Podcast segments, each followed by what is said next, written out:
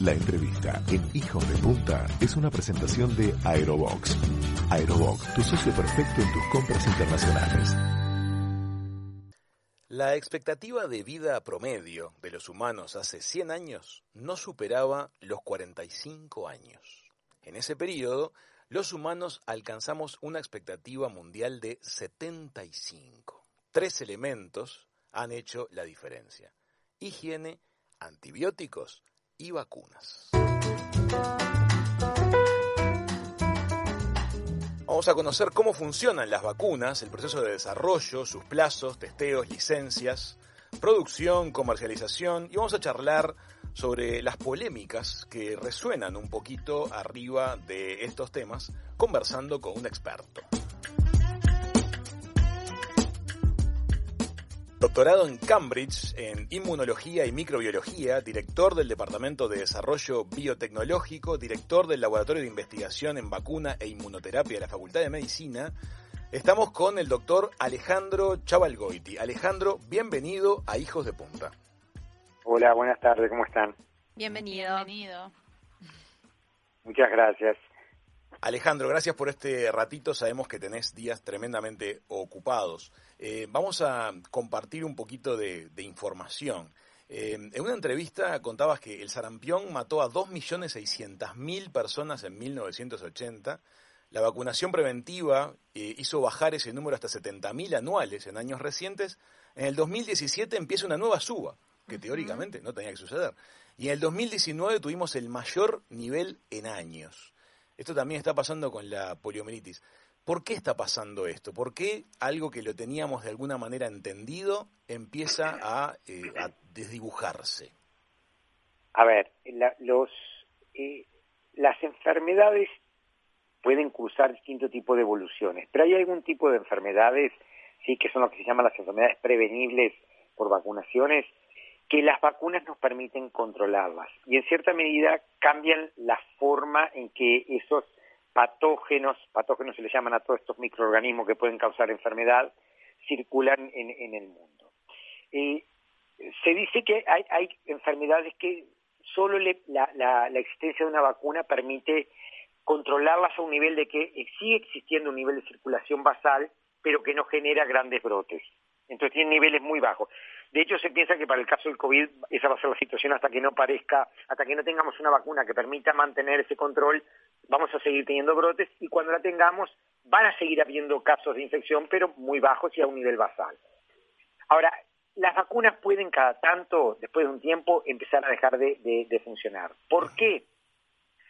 Y bueno, los motivos que pueden hacer que una vacuna este, no, no funcione eh, también puede ser, por ejemplo, de que el patógeno modifique cambie. Cambie. ¿De acuerdo? Entonces, que cambie sus características y haga que la vacuna para que se hizo para una forma del patógeno ya no sea tan efectiva. Es lo que pasa con la gripe anualmente, ¿verdad? Bueno, eso es lo que pasa anualmente con la gripe porque la gripe tiene una tasa de variación muy, muy alta. ¿De acuerdo? Bien. Entonces, e, eso es, e, el caso de la gripe es porque el patógeno en sí mismo varía mucho, entonces necesitamos año a año estar diseñando una vacuna. Hay otros que no pasa el caso, yo que sé, la vacuna titánica se sigue usando desde el principio como tal y no, no ha cambiado. El problema es que de, repente algunos por cambios que pueden ser de mucho tipo, que pueden ser cambios climáticos, cambios simplemente genéticos que se van acumulando, el, el organismo modifique lo suficiente, entonces la protección que nos daba la vacuna ya no sea tal.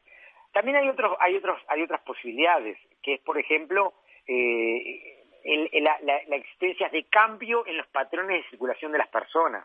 A ver. Entonces, cuando las personas empiezan a viajar más, sí, hay determinados eh, patógenos que circulaban en una zona y no en otra, y en esa otra parece, puede ser que la, vacuna no tuviese una cobertura tan alta, igual no se veía enfermedad, pero cuando empiezan a, a llegar gente desde otros lugares con un nivel de carga más grande, empieza así a circular de vuelta. Correcto. ¿sí? Y después tenemos el, el, el, tema que siempre existe, que siempre lo venimos hablando, de que las, las vacunas a veces sufren de, de, su propio éxito y han servido hasta tal punto para controlar las enfermedades que mucha gente piensa que ya no son necesarias. Entonces empiezan las, las bajadas en las coberturas de las vacunaciones y ya ustedes han oído hablar, porque en estos días se ha hablado mucho, el tema de inmunidad de rebaño y la necesidad de todo ese tema de la solidaridad de las vacunas, digamos, que la gente al estar con cierto nivel vacunada protege también al que pueda no estar vacunado. Entonces, si mucha gente empieza a dejar de vacunarse, el, el, patógeno empieza a circular más y entonces hay más susceptibilidad. ¿Cuáles son las casas del sarampión? La verdad que no las sé, pero puede ser cualquiera de ellas. Claro. Eh, la decisión personal de, de, no vacunarnos tiene entonces una implicación en, en, los demás. En una entrevista diste un ejemplo que me pareció clarísimo acerca de un cocinero en un restaurante. ¿Por qué no nos contás ese caso? Exacto, yo creo que es lo mismo, porque, a ver, eso yo lo di en una entrevista, porque se hablaba en ese momento de la gente que dice el derecho a no, a no vacunarse, que ese es un derecho individual, y se dice de que, además, viste que en los discursos muchas veces se, confunden y se habla de la gente que es más ecológica o, más naturista, que por tanto no se quiere vacunar. Y yo decía el ejemplo, bueno, pero esto es como que uno vaya a un restaurante y el cocinero no se lave las manos para cocinar. Y diga, no, yo no me lavo las manos porque yo cultivo mis propios vegetales y entonces yo trabajo la tierra y con esas mismas manos que, que tocan todo natural, la tierra es natural, la, la, lo que saco de la tierra es todo natural, entonces no me las lavo porque es parte del proceso natural y así cocino. A nadie se le ocurriría quedarse con ese cocinero. ¿Por qué? Porque su decisión individual está afectando el producto que vos recibís, está afectando a terceros. Entonces me parece que en esto pasa lo mismo, o sea, la decisión de una persona de no vacunarse tiene implicancias sobre los demás. El niño que va a la escuela, la, familia que manda a un niño sin vacunar a la escuela, capaz que ese niño no se enferma, pero al lado de él se siente un niño que tiene algún tipo de inmunosupresión, que no se pudo vacunar porque la vacuna no estaba indicada para él, pero que está protegido porque hay baja circulación del patógeno, porque todos los demás están vacunados, en la medida que aparece uno no vacunado que pueda ser portador, lo va a contagiar a él y va a tener impacto directo sobre esa persona.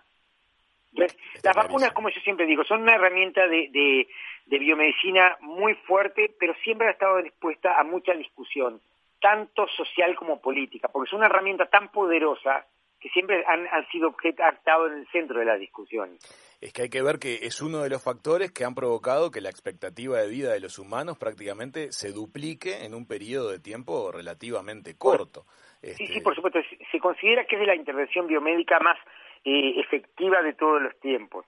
Pero digo, siempre pongo también el otro ejemplo, que es que cuando Jenner hizo su primera experiencia de vacunación eh, con, eh, con, con, el, con el cowpox, el, el, virus bovino este que simulaba que era parecido al virus de la viruela humana, durante años no pudo publicar su trabajo porque la gente pensaba que si se estaban metiendo material de una vaca, te estaban inyectando con material de una vaca, probablemente terminases escupiendo vacas por distintos lados. Entonces hay un montón de caricaturas que muestran lo que se circulaba en la prensa del momento con respecto a los experimentos de Jenner.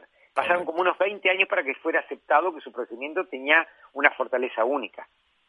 Y decime una cosa, Alejandro, eh, la visión antivacuna, que para algunos tiene un argumento religioso, para otros tiene que ver con, la, con el nivel de desarrollo de los países. Hay países que dicen este, nuestros niveles de higiene, nuestros niveles de salubridad son muy altos, estos, estas enfermedades son propias de otros países y, no, no vacuna a sus hijos no está considerando el tema de los viajes, ¿verdad? O sea, los virus y las bacterias se mueven más rápido que, la, que la gente no están considerando el tema de los viajes humanos y no están considerando el tema de cómo se mueven los patógenos, exactamente.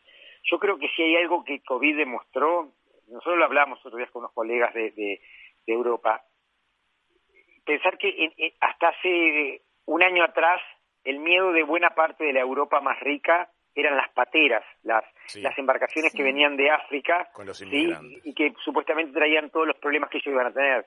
Y de repente les pegó el COVID, ¿sí? y, el COVID, el, el SARS-CoV-2 pegó en los lugares más ricos de Europa, donde pensaban que estaban a salvo de todas las, de todas las enfermedades infecciosas.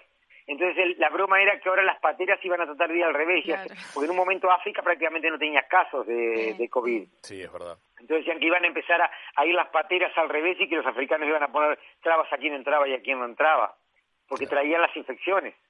O sea, las, las, los, los patógenos circulan de una manera que no respeta, en el buen sentido de la palabra, no respeta ni, ni, ni, distinción social, ni de raza, ni económica.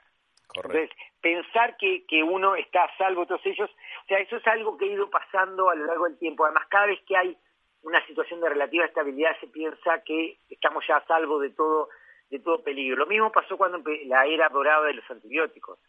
durante años las enfermedades infecciosas estaban fuera de, de, escena, porque ya no, ya no hay por qué más hablar de enfermedades infecciosas, porque los antibióticos ya resolvieron todo el problema de las enfermedades infecciosas. En la década del 60, incluso hasta principios del 70, se pensaba que las enfermedades infecciosas ya eran un tema del pasado, que ya no, no importaban. Sin embargo, 20 años después, en el 2000, no me acuerdo cuándo, creo que fue 2012, 2013, el primer ministro de Gran Bretaña salió a decir que, bueno, que la gran amenaza mundial que vivía el mundo en ese momento era el, eh, el aumento de la resistencia antimicrobiana. Los antibióticos ya no servían. Las bacterias estaban produciendo defensas con los antibióticos, contra los antibióticos a una velocidad infinitamente mayor de la que los humanos podíamos descubrir nuevos antibióticos. Claro. Eran más rápidos ellas que nosotros. Entonces rápidamente podían eh, eh, obtener sistemas de resistencia y a nosotros nos costaba mucho más tiempo desarrollar un nuevo antibiótico. Entonces lo que se suponía que era un tema que había puesto fin al tema de las enfermedades infecciosas, de repente se encontró que pasaba a ser el principal peligro para la salud mundial. Claro. Eh, Alejandro, Uruguay desde 1982 obliga a la vacunación eh, para ocho enfermedades. Es uno de los mejores esquemas de, vacunación del mundo, vacuna gratuita, obligatoria y universal para difteria, paperas, tos convulsa, polio, rubiola, sarampión, tétanos y tuberculosis. Todo esto, recordemos que no hace tantas décadas era mortal. Sí. Sí. Ahora, ahora tiene algunas más. Ahora tiene Uruguay ha ido incorporando en su programa de vacunación universal alguna serie de vacunas que en muchos casos fue el primero en Latinoamérica en, incorporarlas y, este, y eso ha generado un impacto muy importante. Yo te voy a decir dos que creo que no nombraste ahí. Hemófilos influenza tipo B, hasta la década del 90 era la principal causa de meningitis bacteriana en niños. Y en 1994, antes que ningún otro país en las Américas, eh, eh, Uruguay empezó a vacunar. Dos años después, esa bacteria había desaparecido como causa de meningitis bacteriana. El problema es que el nicho que dejó vacío esa bacteria al irse, lo ocupó otra. Entonces ahí vino el, neumococo. Y Ahora, de vuelta empezamos a tener el problema de meningitis eh, por neumocóxicas hasta que en el 2010 Uruguay fue de vuelta el primer país que incorporó la vacuna eh, 13 valente contra neumococo. Correcto. Ahora, lo mejor entonces es vacunar a toda la población, porque entre otras cosas eso reduce la, sobrecarga de los sistemas de salud de los países. Eh, no, depende. No, no, no, también ahí, hay una aclaración. O sea, depende del tipo de enfermedad. Hay enfermedades para las cuales la forma de control es la vacunación universal. Hay otras que se procede de una manera distinta, que lo que se hace es cuando existen eh, acumulación de casos en un lugar, lo que se llamaría un brote, se, se decide vacunar las personas involucradas en el brote y hacer un anillo de protección alrededor de, ese lugar de circulación. Una vacuna terapéutica. No, no son terapéuticas, son, son preventivas, son ah, siempre preventivas. Pero es lo que se llama vacunación por, por, por anillos. Es algo muy parecido, mira, lo, debes haber escuchado nombrar en, términos, en términos de salud animal, lo que se hacía cuando había brotes de aftosa en los países que eran libres de circulación de aftosa sin vacunación. ¿Te acordás el estatus de la aftosa que había países eh, libres con vacunación y países libres sin vacunación? Bueno, los que no tienen vacunación, lo que hacían era cuando tenían un brote, no vacunaban a toda la población, sino que lo que hacían es vacunaban en la zona donde estaba el brote y hacían un anillo de protección alrededor de él. Correcto. Vacunaban todo un anillo de protección. Eso en algunas vacunas humanas pasa. Y de hecho hay un caso bastante paradigmático. Yo no sé qué edad tenés tú, pero ¿te acordás que por allá por la década, no me acuerdo si fue fines de los 90, principios de los 2000, cuando toda la historia, la discusión de la vacuna de meningo B, que la vacuna cubana o no vacuna cubana, que si, si protegía, si no protegía, si volvía comunista la gente que la recibía o no. Recuerdo, recuerdo. de, tratamiento, tratamiento, político tuvo un poquito, sí, es, es que las vacunas siempre tienen un elemento político detrás, siempre se terminan mezclando. Entonces, en ese momento eh, hubo un brote en Tacuarembó, ¿sí? y se, se decidió vacunar, yo estoy en la Comisión Asesora de Vacunaciones, que es una comisión que asesora al Ministerio de Salud Pública sobre las políticas de vacunación. En ese momento nosotros lo que decidimos fue hacer este, este, esa vacuna es una típica que se hace esto, se vacuna en lugar del brote y un anillo que puede ser tantos kilómetros alrededor, a la redonda de donde está el caso. Pero en ese momento, me acuerdo que empezó una presión social tan fuerte de que la gente decía, bueno, pero ¿por qué van a vacunar solo en Tacuarembó y a mí que estoy en, en Salto no me van a vacunar? Y el tema se llevó, la, no la quieren vacunar porque es cubana, y el otro decía, sí, la quieren vacunar solo porque es cubana, y se llevó ese tema. Entonces la presión social fue tan fuerte que se terminó vacunando todo el país. Claro. Alejandro, eso fue absolutamente innecesario. Imaginemos... Porque esa vacuna no es para aplicar en forma universal. Entonces yo me acuerdo que en un momento lo que dijimos fue, bueno señores, gastamos 5 millones de dólares en esta, en esta vacunación. ¿Cuántas diarreas infantiles se habrían evitado si hubiéramos invertido esos 5 millones de dólares en tratamiento de diarreas infantiles, que era una de las causas de muerte principales en niñas de clase socioeconómica menos privilegiada? Siempre una movida política. Siempre, o sea, el tema de las, de las medidas de salud pública, como yo digo, es siempre hay que evaluar la costo-efectividad, porque los recursos en todo lugar, en cualquier sociedad, son finitos y por tanto uno tiene que evaluar cuáles son las medidas de mayor impacto. Y las vacunas, ya digo, hay vacunas que son universales y vacunas que no tienen por qué aplicarse en forma universal. Alejandro, ¿y cómo se comercializa una vacuna? A ver, ¿qué quiere decir cómo se comercializa? Claro, ¿cómo, por ¿Cómo ejemplo? compran? ¿Cómo se, ¿Cómo se compra? Bueno, depende del país. Hay países como, como Estados Unidos donde las vacunas las tienen que comprar los individuos. Ajá. Las pagan los individuos. Ajá. Hay otros países que tienen sistemas universales de vacunación como el nuestro que, que, que, que el acceso lo da el Estado. Y hay algunas que se distribuyen gratis y otras que se, que se pagan. Acá en Uruguay incluso hay vacunas que se pagan. ¿verdad? Que no están en el programa ampliado. Y el Estado cuando compra, compra en, en Pero cuando se ¿verdad? compra, exacto, uno puede comprar directamente a, la, a, una empresa productora o, como en el caso de Uruguay, hay, existe una cosa que se llama el Fondo Rotatorio de la OPS, Ajá. que la OPS junta a varios países de las Américas que quieren comprar juntos, entonces llama a una licitación y como son volúmenes tan grandes, siempre obtiene mejores precios. OPS es Organización Uruguay compra buena parte de, de sus vacunas por el Fondo Rotatorio. Perfecto a través de Organización Panamericana de la Salud, OPS. De la salud, exactamente. Ok, se compra en bloque con otros países para mejorar los precios. Claro, que no son todos los países de Latinoamérica, por ejemplo, Chile compra por su cuenta. Ajá. Pero hay otros países que sí compran todos por el fondo rotatorio. O sea que ahora, por ejemplo, imaginemos, hagamos un ejercicio imaginario. Eh, se verifica que alguno de los proyectos de vacuna contra COVID que están en, en marcha eh, es exitoso, Sí. por ejemplo. Sí.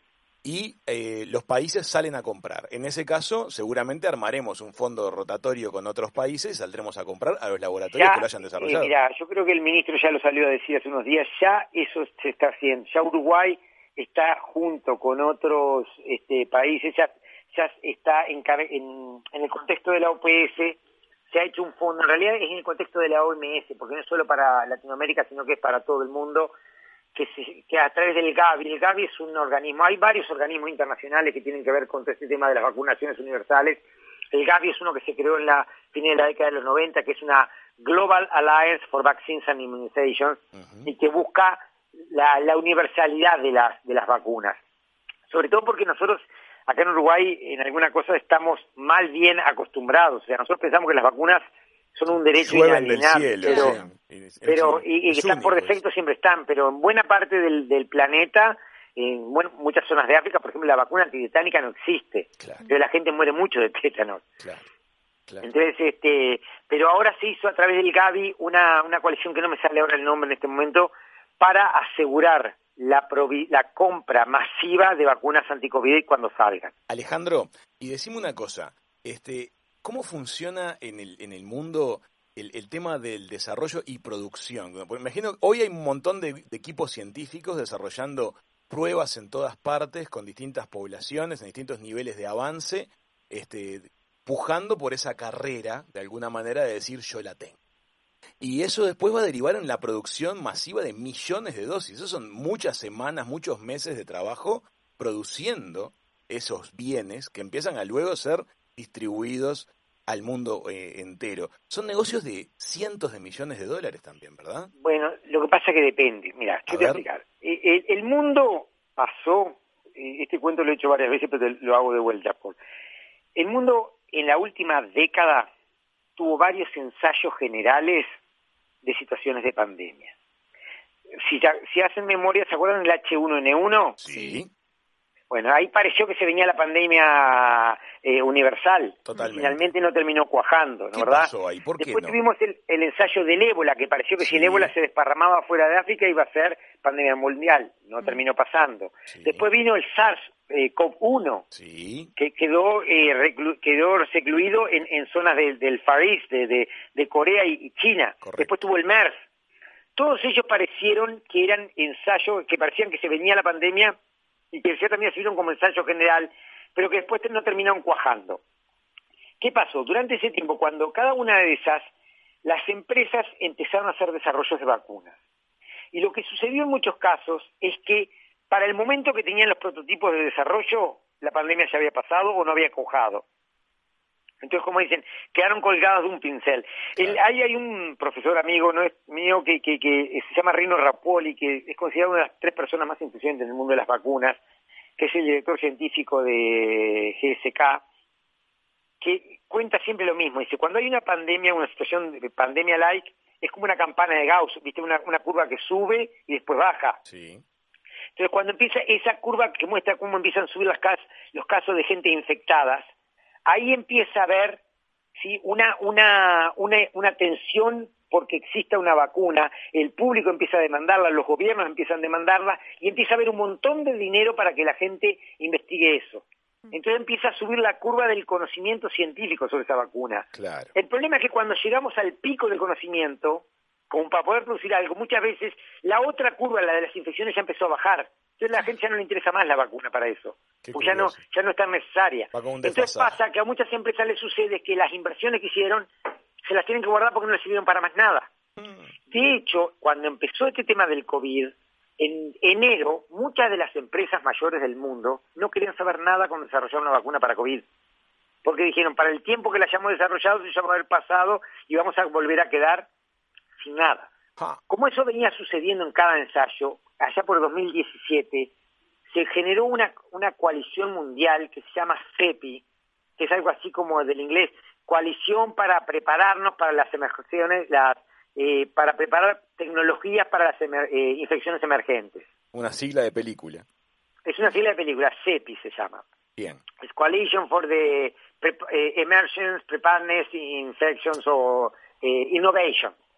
Entonces, ¿qué es lo que hicieron esto? Esto se juntó un montón de dinero de la Bill Gates y otra serie de, de fundaciones mundiales y lo que se hizo, se financiaron, en lugar de financiar una vacuna contra un patógeno en particular, se empezaron a financiar tecnologías que permitan fabricar vacunas rápidas. Muy bien. De hecho, el, el proyecto se llamaba eh, Vaccine X, va- va- vacuna X, Claro, no importa para qué no fuera. sabe para qué es. El tema es desarrollar tecnologías para Entonces, rápidamente claro, dar respuesta. Durante todos estos años se financiaron, por ejemplo, la primera vacuna que salió en un ensayo clínico en febrero, que es una de una empresa de Estados Unidos que se llama Moderna, Sí. la deben haber escuchado nombrar Sí, sí. a esta altura, es una tecnología absolutamente nueva que es inyectar RNA, ácidos nucleicos en la persona, para que sea la propia persona la que fabrique sus proteínas, la que fabrique los antígenos con los que se va a autovacunar. Correcto. Entonces, eso es una tecnología en RNA que es absolutamente nueva, nunca se practicó. Entonces, durante todos estos años se financiaron sus investigaciones. Entonces, ahora cuando llegó eh, la, la pandemia esta, ya tenían todo preparado para poder largarlo. Pero el problema es que además sucede que las, la, existen regulaciones muy estrictas para largar una vacuna al mercado. Una vacuna para poder ser aprobada lleva, se supone, se, se calcula más de una decena de años. Porque hay que hacer primero ensayos preclínicos, probar en animalitos, en ratoncitos, después en animales más grandes, primates no humanos. Después hay que tener, digo, primero hay que descubrir cuál puede ser la vacuna, ¿verdad? ¿Cuál pueden ser los antígenos? cuál- ¿Para qué puede servir? Después hay que tener un proceso productivo que permita fabricarlo. Después hay, eh, hay que hacer todos los ensayos clínicos, que pasar los ensayos clínicos fase 1, fase 2, fase 3. Recién al terminar el fase 3 es que una vacuna puede salir al mercado. Con COVID hemos pasa? ido a marcha forzada, ¿no? Ya hay algunos que están en fase Bueno, lo 3. que pasa que en épocas de pandemia todos esos tiempos se acortan. Claro. Claro. Entonces, ¿qué pasa? Por ejemplo, en esta vez pasó algo que nunca en la historia había pasado. La vacuna de Moderna, esta que te acabo de nombrar, se empezó a probar en humanos sin haberse probado nunca en animales. Ah, Es algo que no existió nunca en la historia. Los tipos pidieron, dada la situación de pandemia, poder empezar a hacer los ensayos clínicos de seguridad en humanos y dijeron, y prometemos que al mismo tiempo vamos a estar probando en animales. Claro. De hecho, ustedes miran la noticia, esa vacuna y la vacuna de Oxford siguen saliendo ahora resultados de animales, lo cual es, es- es simultáneo delirante. o sea, nunca sucedió que se estuvieran probando en humanos y al mismo tiempo en animales. Los animales se probaban mucho antes. Claro. De hecho, así ¿Entiendes? fue en las vacunas anteriores que hemos mencionado más temprano. Se recorrió ese en las vacunas que ya se están utilizando hace tantos años, que mencionamos más temprano, se recorrió ese camino. Bueno, en algunas sí, en otras no, porque depende. Antes, más, más, más antes, digamos, ni siquiera se hacían todas estas cosas.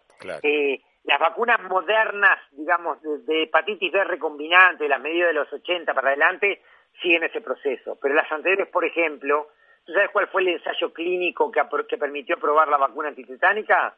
¿Cuál? La guerra. La Segunda Guerra Mundial. Claro. La Primera Guerra se murió. La Guerra Mundial murió más gente de tétanos que de balas. Increíble. Yo le la digo segunda?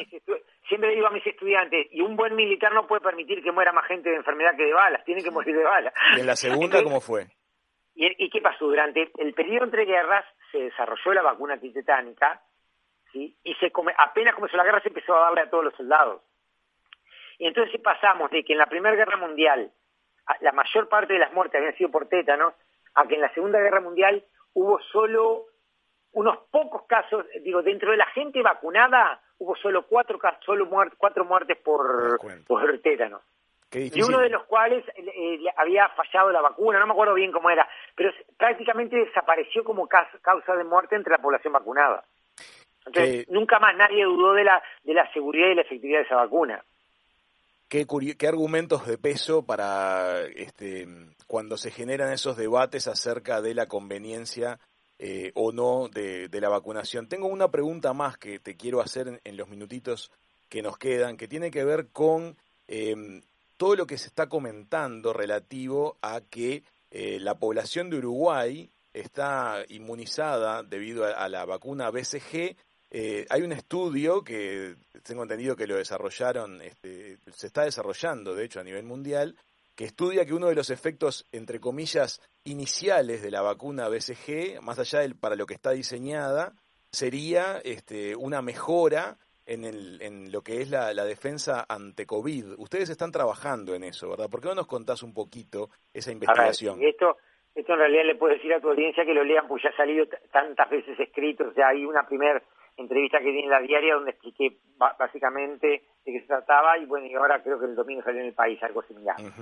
Pero básicamente hay dos cosas, hay dos temas distintos. Hay una primera cosa que es que hace tiempo ya que se sabe que hay determinado tipo de vacunas, en particular las vacunas que se construyen con microorganismos atenuados, que eh, microorganismos atenuados son, por ejemplo, la vacuna de la BCG, que es Mycobacterium bovis atenuado, la vacuna del sarampión, la vacuna, una de las vacunas de la polio, la vacuna viva de la polio, las vacunas esas producen lo que se llaman efectos no específicos.